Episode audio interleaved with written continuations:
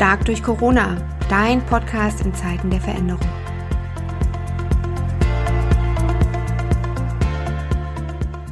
Ja, ich begrüße heute ganz herzlich Elisabeth ähm, bei uns, Frank Schmidt.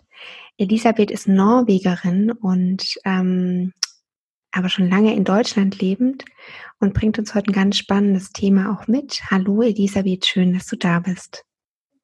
Hallo, liebe Nicole. Super spannend, was du uns mitbringst. Ähm, du hast dich gemeldet bei uns, bist auf die Initiative aufmerksam geworden und hast gesagt, Mensch, euch fehlt doch noch so ein Baustein, den könnte ich sehr gut beitragen. Und wir haben uns sehr, sehr gefreut, weil uns da jemand angesprochen hat mit ganz viel Wissen zu Paleo. Elisabeth, dein Thema. Ja, das stimmt.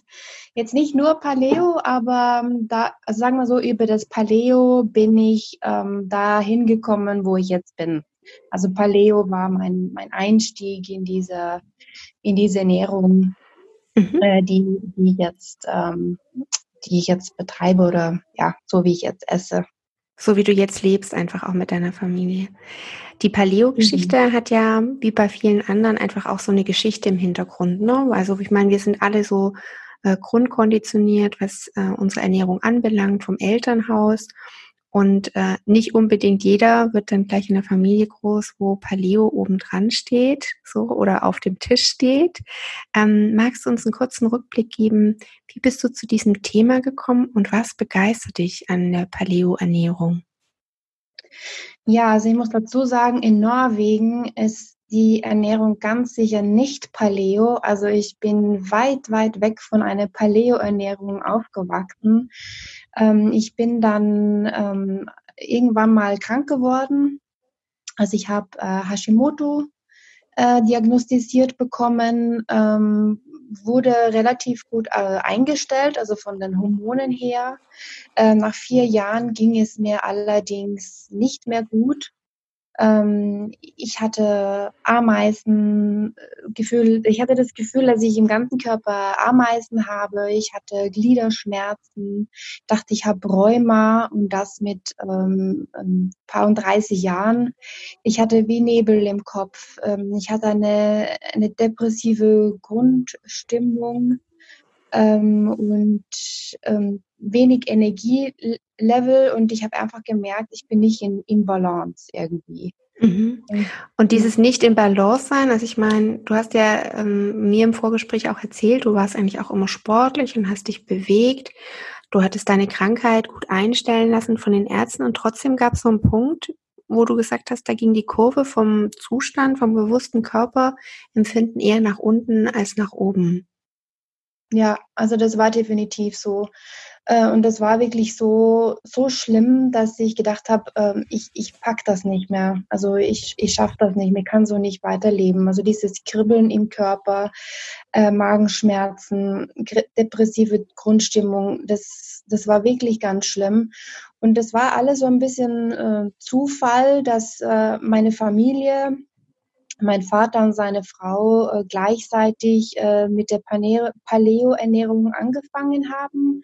Aufgrund von äh, Vorerkrankungen, die die hatten, äh, sind sie drauf gekommen, haben die Ernährung äh, umgestellt und haben total geschwärmt und waren begeistert, wie viel mehr Energie sie haben und wie viel besser es denen geht und wie viel sie abgenommen haben.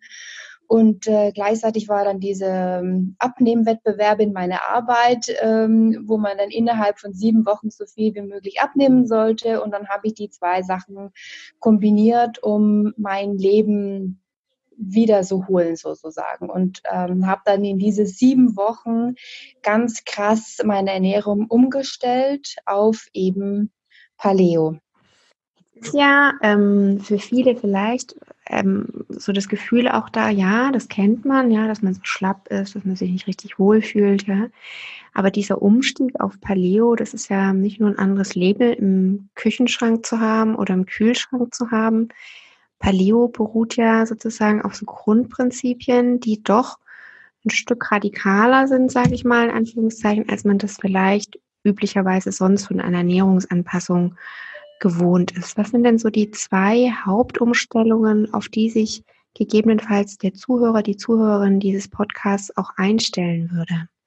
Hm, ja, es gibt mehr zwei, aber also Paleo kommt ja von der Steinzeiternährung.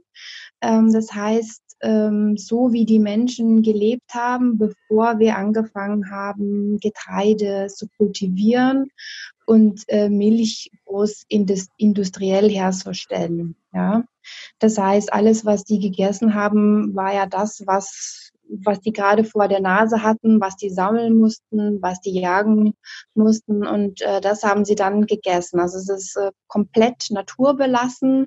Da ist nichts industriell hergestellt. Und das ist ja so die, auch die, die Philosophie, die Basis von dieser Ernährung. Ja.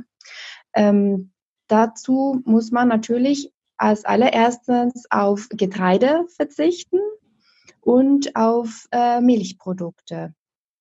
Das sind so die. Ja, das, die wenn, ich, wenn ich das jetzt heute höre, wir stehen so kurz vor Ostern und der Podcast wird sicherlich danach ausgestrahlt, aber trotzdem, wenn ich das so höre und ich denke an meinen Frühstückstisch zu Hause heute Morgen, da stand ja schon mein Dinkelbrot und äh, der Milchkaffee da. Äh, da müsste ich jetzt einen Schritt zur Seite gehen zu diesen liebgewonnenen Gewohnheiten, Essensgewohnheiten. Ja, das, das stimmt. Äh, die sind ähm, man, ich würde sagen, man, man tauscht ja das eine gegen das andere aus, ja. Das heißt, man, man sollte jetzt nicht verzichten müssen. Es geht darum auch, ähm, es, Ersatz zu haben, also einen, einen gesünderen Ersatz, was einem gut tut und was einem dann auch letztendlich mehr Energie gibt, einen klareren Kopf äh, und äh, einfach ein besseres Leben. Also das ist jetzt nicht eine Ernährung, die auf Verzicht basiert, sondern einfach auf, dass man Lebensmittel tauscht. Das heißt, ich habe mein selbstgebackenes äh, glutenfreies Brot im Gefrierfach.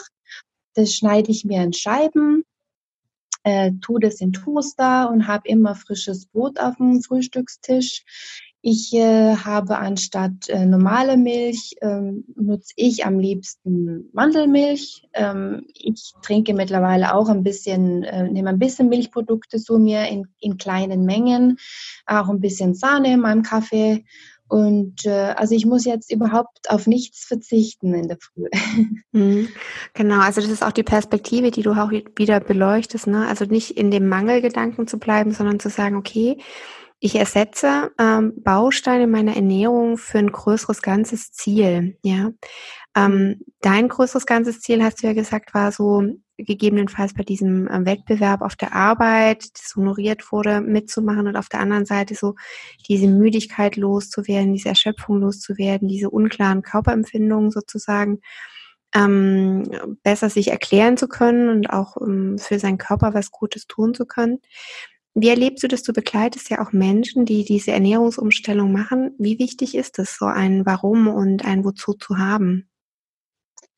Äh, ich denke mal, das ist das Allerwichtigste. Ähm, wenn man das nicht hat, dann wird man äh, diese Umstellung vielleicht einen halben Tag aushalten und äh, beim ersten Magenknurren, bei den ersten Heißhungerattacken greift man schon in die Schublade oder so irgendwas Ungesundem. Also das Warum ist im Leben an sich sehr wichtig und bei einer Ernährungsumstellung genauso.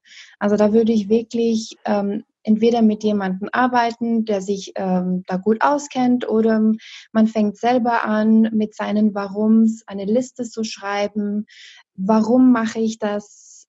Äh, was erhoffe ich mir? Wie wie soll mein Leben danach ähm, aussehen? Wie, welche positiven Effekte erhoffe ich mir davon? Mhm.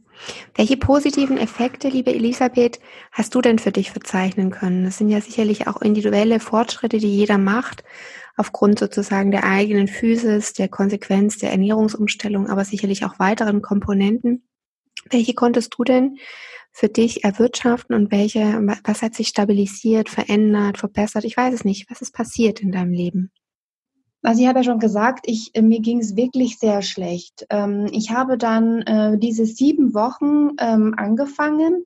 Die erste Woche war echt hart. Ähm, nach einer Woche ging es mir dann deutlich besser. Und das Erstaunliche in den sieben Wochen, wo ich äh, das gemacht habe, war, dass ich keinen Hunger hatte. Also ich habe unglaublich viel Gemüse gegessen äh, und hatte, dadurch war mein Bauch immer voll und ähm, ich habe genug äh, gesunde Fette dazu zu mir genommen und auch genug äh, Eiweiß und dadurch war ich, äh, hatte ich eigentlich nie Hunger.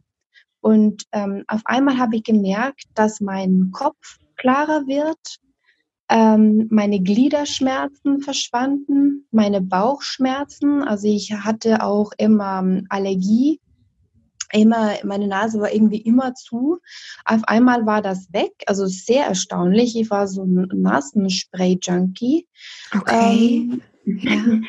Und ähm, meine, meine Laune wurde auch besser. Also ich habe wirklich gemerkt, es war wie so, ähm, man hätte mir jemand eine, eine Glückstablette gegeben. Und jetzt weiß ich auch warum, weil eben 90 Prozent vom Glückshormon Serotonin wird tatsächlich im Darm produziert. Und ähm, das ist jetzt so die, die heißeste Forschungsergebnisse, dass eben unser Darm auch unser, unsere Laune beeinflusst, ja.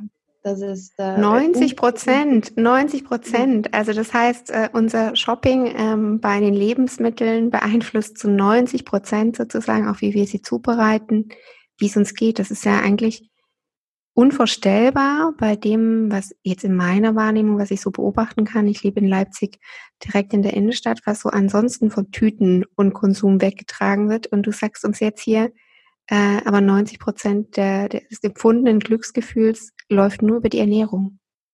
Also die Produktion von Serotonin, ja? Ja. Das, das, äh, das ist ja das Glückshormon. Schlecht. Und das wird wirklich hm. eben im Darm produziert. Und da hängt das Gleichgewicht von unseren Darmbakterien, spielt da eine Riesenrolle. Mhm. Das ist super, super interessant und ähm, das wird jetzt wirklich ähm, heiß erforscht, auch in der Depressionsforschung.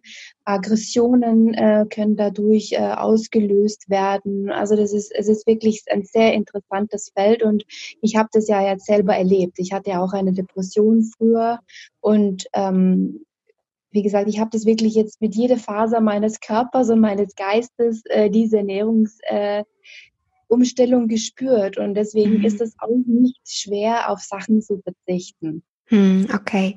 Was ist, wenn jetzt, hier ein Zuhörer, eine Zuhörerin sich denkt, Mensch, das, äh, das hört sich toll an, ja, also trotz auch diesem äh, hungry and äh, angry vielleicht in der ersten Woche, wo man hungrig vielleicht ist, auch auf Sachen, die man sonst so gewohnt ist, ja, wo man vielleicht im ersten Moment so den Verzicht äh, mehr wahrnimmt, wenn dann das ähm, der, Grund, warum man es macht, einträgt in die zweite Woche und in die dritte und die vierte. Ähm, und man dann Aussicht hat, was da alles Gutes für einen kommen kann. Was macht man in der Zwischenzeit mit all dem, was im Küchenschrank steht, frage ich mich, weil wenn ich meinen heute Morgen so aufgemacht habe und ich wusste, heute kommt der Podcast mit dir, dann dachte ich schon, was werde ich im Anschluss aussortieren? Und große Fragezeichen standen in meinen Augen. Ähm, erzähl uns, wie geht, wie geht jemand vor, wenn er jetzt denkt, hm, ich könnte, das könnte mich interessieren, ich könnte diese Corona-Zeit nutzen, da mal was für mich Neues zu wagen, vielleicht auch, weil im Außen nicht so viele Reize da sind. Ne? Wir gehen nicht ständig in Cafés oder treffen uns zum Mittagessen mit jemand. Also wir sind zu Hause und könnten es mal für uns probieren. Wie, wie, wie kann es gehen? Wie kann der Beginn sein? Mhm. Mhm. Also ich würde ja dann in einem in einem Gespräch würde ich jetzt als Ernährungsberater natürlich erstmal ähm, mich auseinandersetzen mit demjenigen. Ich glaube, das ist jeder hat eine andere Situation daheim, ja. Also meine Familie ist jetzt nicht äh, 100% Paleo wie ich, äh, ganz weit entfernt davon. Und deswegen muss man ganz genau auch gucken, wie ist die jeweilige Situation, das Warum und so weiter. Ähm, um zu starten, also wenn man jetzt sagt, okay, ich starte jetzt einfach mich alleine, äh, sollte man auf jeden Fall die Lebensmittel, die man, auf die man jetzt verzichten sollte, erstmal in eine große Kiste packen und weit wegstellen aus, außer Sichtweite. Und dann geht man einkaufen und kauft sich ähm, die, der Ersatz, also die neuen gesunden Lebensmittel, äh, kauft man sich ein und das sollte man wirklich äh, genügende Mengen daheim haben, äh, damit es auch kein Verzicht ist, sondern wirklich nur ein, ein Ersatz. Ne? Also ein, ein, ein Austausch sollte das sein. Mhm. Es ist jetzt es ist jetzt ganz wichtig, ähm, weil der Heißhunger wird kommen und wir sind Gewohnheitstiere. Wir machen die Schublade auf, oh, da liegt der Schoki, ich greife dazu. Und dann ist es einfach gut, wenn da anstatt von der Milchschokolade ein 92 Prozent ähm, Schokolade mit Kokosblütenzucker liegt, anstatt die, die Vollmilchschokolade, die wesentlich ungesünder ist und mehr Zucker hat. Dass ich mhm. Nüsse in, in meine Schublade habe, dass ich Ersatz habe, dass ich, dass ich genug Gemüse im, im Kühlschrank habe, dass ich mir schnell ein paar Gemüsesticks äh, mit ein bisschen Quark machen kann, ähm, ein paar Beeren, also der Körper muss sich ja auch äh, umstellen, der Kopf muss sich umstellen und das, das dauert und es ist wichtig eben, dass der Gefühl, äh, dass der Körper und auch das Gefühl für diesen Ersatz auch bekommt, ne, dass es schmeckt und irgendwann mal ist einem äh, die Milchschokolade auch einfach zu süß. Also ich kann das jetzt nach acht Jahren kaum noch essen. Das zieht sich alles bei mir im Mund zusammen. Also, aber das ist, es dauert, es ist ein Prozess. Und in diesem Prozess ist es immer wieder wichtig, sich das Warum vor Augen zu behalten, das, das bringt einem dann auch immer weiter wie so ein Motor. Hm, genau, und wahrscheinlich die austauschenden Gespräche dann einfach auch mit jemand zum Beispiel wie dir, mit einer Ernährungsberaterin oder einfach auch einem guten Freund, gute Freundin, die vielleicht auch damit Erfahrung hat, ne? Also einfach als Stabilisator ne, für diese Veränderung. Genau. Wenn ich mir das so äh, vor Augen führe, habe ich gerade so Bilder bekommen von ähm, ich müsste, glaube ich, eine Obst- und Gemüsekiste noch irgendwo haben, gerade wenn ich an diese Mengen denke. Ne? Da beschäftigt einen sicherlich auch, wie bewahre ich die ganz gut auf. Also wahrscheinlich da auch sich ein Neues so anzueignen. Was mache ich, wenn der Kühlschrank nicht mehr mit ähm, Fertigprodukten voll ist, ne, oder die Milchschnitte oder der fertige Schokopudding drin steht, sondern wie bewahre ich wahrscheinlich auch Obst und Gemüse und so gut auf, wenn ich einfach andere Mengen davon brauche. Das sind bestimmt auch Themen, die dann aufkommen, oder? Auf jeden Fall. Also es ist ganz wichtig, dass du das ansprichst, weil äh, also mein Vater und seine Frau äh, leben ja jetzt auch äh, Paleo seit ähm, acht Jahren.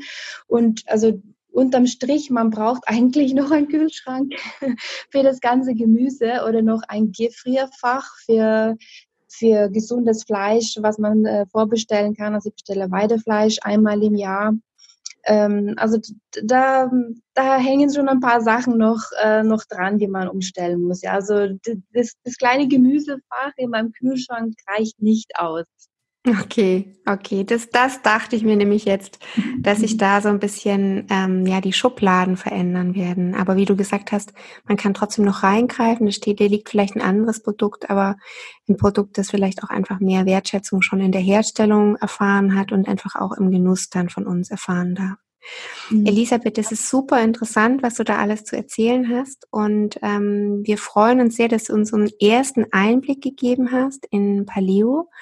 Ähm, für alle, die zuhören und die es spannend finden, das Ganze ist eingebettet auch in ein Prinzip mit äh, Entspannung und Stressabbau und vielen anderen Komponenten. Und wir werden in Kürze Teil 2 aufnehmen. Wir freuen uns, Elisabeth, dass du uns dafür die Zugesage gegeben hast. Und jetzt wünschen wir allen Zuhörern erstmal ähm, ja, gutes Mittagessen oder gutes Einkaufen, gutes äh, Nachspüren von dem, was da heute gekommen ist an Möglichkeiten. Und dir, Elisabeth, vielen Dank für deine Zeit.